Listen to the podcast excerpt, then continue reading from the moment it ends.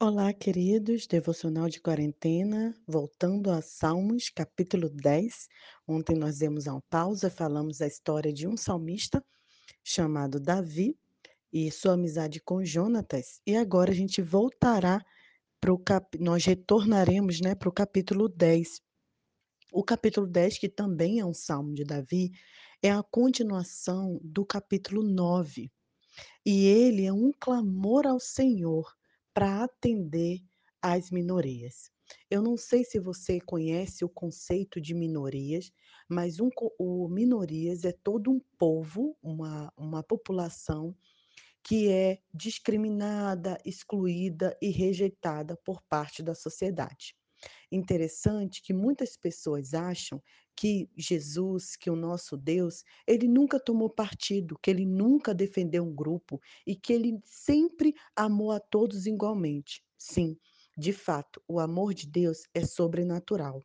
Mas se você observar o Salmos 10, Salmos 10 você vai confirmar que o Senhor tinha sim um cuidado e que Davi, como rei, se preocupava também eh, com esse povo.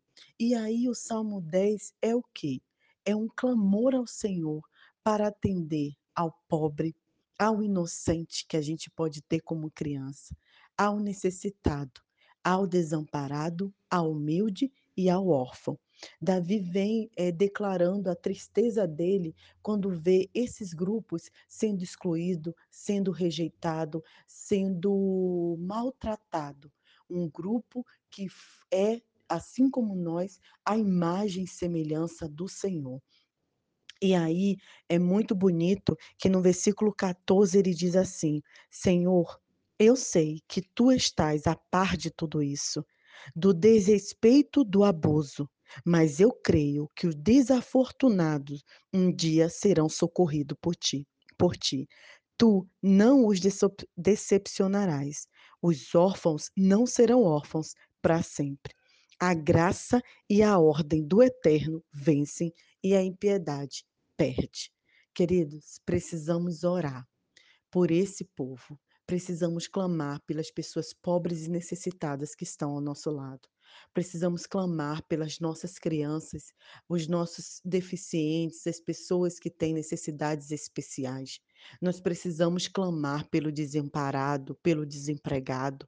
Nós precisamos clamar ao Senhor pelos órfãos. Nesse tempo que estamos vivendo, a fome tem aumentado no mundo, pessoas têm perdido seus empregos, empresários suas perdendo as suas empresas, crianças sendo maltratadas e rejeitadas.